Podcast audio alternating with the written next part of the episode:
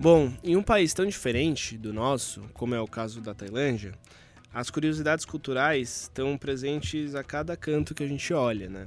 No caso tailandês, a maioria dos costumes está relacionada ao budismo. Os monges tailandeses estão em toda parte da cidade, às vezes meditando pelos templos, às vezes fazendo compra na 7-Eleven. A rotina deles começa bem cedo, normalmente antes do sol nascer, por volta das 5 da manhã, por ali. Às 6, em quase todas as cidades da Tailândia, os monges saem às ruas e recolhem doações do povo. Normalmente eles recebem comida, a comida necessária para eles passarem o dia. Mas as doações também vêm em forma de roupas, acessórios, às vezes até dinheiro. Dessa forma, a rotina da população tailandesa também começa presenteando os monges logo no início do dia. A ideia por trás desse costume está na filosofia budista, principalmente na ideia de ação e reação, dar e receber. Na religião, tudo que é entregue ao universo é devolvido na mesma forma. As maiores virtudes que devem ser compartilhadas com o universo são a bondade e o amor, segundo o budismo. Não tem nada a ver com caridade, mas sim com a responsabilidade individual que cada um possui de ser uma pessoa mais bondosa, mais generosa. Nesse ritual que acontece normalmente entre as 6 e as 8 da manhã, normalmente ao redor dos templos, os monges saem em fila pelas ruas, com o mais velho deles liderando o grupo, e na hora de dar comida aos monges, os tailandeses normalmente fazem uma reverência, se curvando aos pés dos monges, e depois existe um ritual em que um pouco de água é colocado em um copo e depois jogado na terra. Esse ritual significa divisão das riquezas com a natureza, com a terra. É um costume em que podem participar tanto os tailandeses quanto os estrangeiros também. Ainda sobre os monges, falando um pouquinho sobre o estilo de vida deles, tornar-se um monge significa abdicar de todo o materialismo possível que é comum ao mundo. Segundo a tradição religiosa, é somente quando o príncipe Siddhartha abandona o seu palácio imperial e decide viver na natureza que ele finalmente encontra a verdadeira felicidade e plenitude se transformando no que chamamos de Buda, que significa o consciente. Ou seja, mesmo Siddhartha sendo um nobre e sendo enganado pelo seu pai, que não permitia que ele saísse do palácio real, Siddhartha decide negar todo o luxo que ele detinha para se conectar de forma mais direta com a natureza. Para seguir da melhor forma possível os passos do Buda, os monges escolhem viver apenas com o suficiente, portanto. Eles usam apenas uma túnica laranja, com os pés descalços e a cabeça raspada. Eles vivem de doações e da bondade das pessoas, basicamente.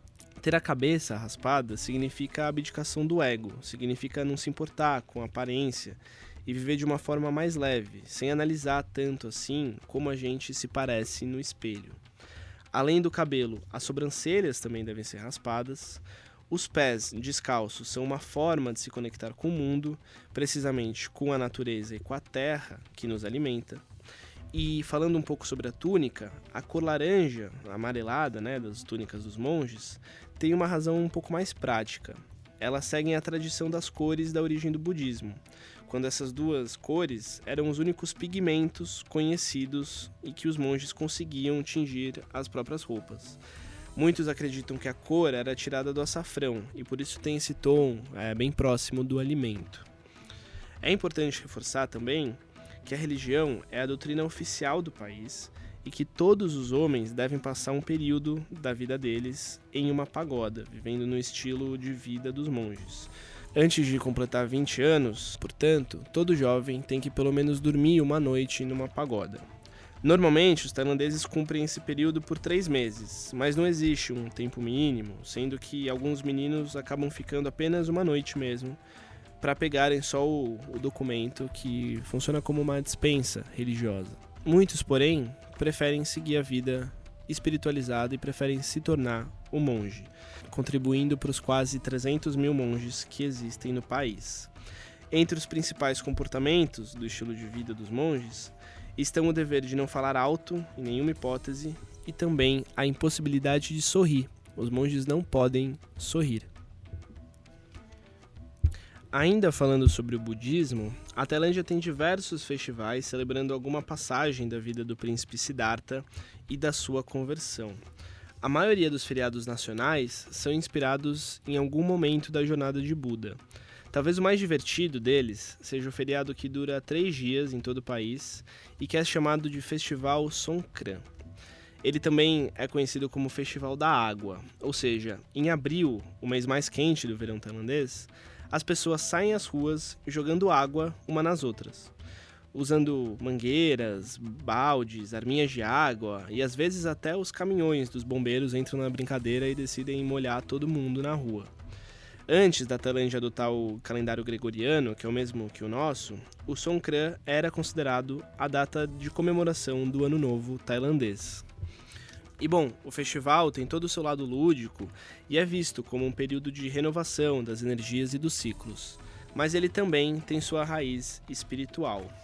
No primeiro dia de festival é celebrado o Dia dos Anciães, que é um dia que os mais jovens da família jogam um pouquinho de água na mão dos mais velhos, lavam as mãos dos mais velhos com água. Um gesto de humildade, de respeito e que é respondido com a bênção dos mais velhos aos mais jovens. É importante dizer que esse feriado é o momento ideal para todos os tailandeses passarem tempo com, com as pessoas que eles amam, com as suas famílias. Por isso, muitos deles viajam às suas cidades natais e visitam os templos que conheceram quando crianças.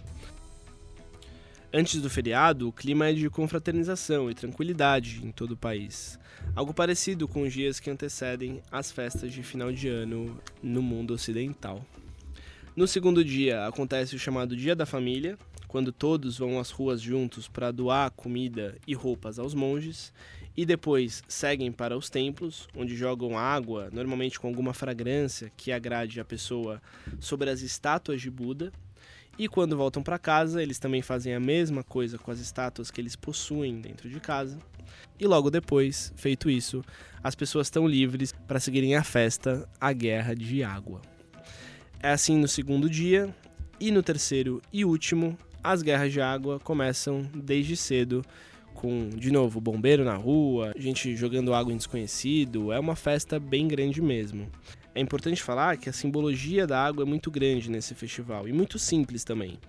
Ela significa a limpeza e a purificação das energias para o ano que está começando ali. Então é jogando água uns nos outros que os tailandeses comemoram um novo ciclo espiritual e limpam aquilo que ficou de ruim do ano que está recomeçando, o ano que está acabando ali e do próximo ano que vem pela frente. Muito bem.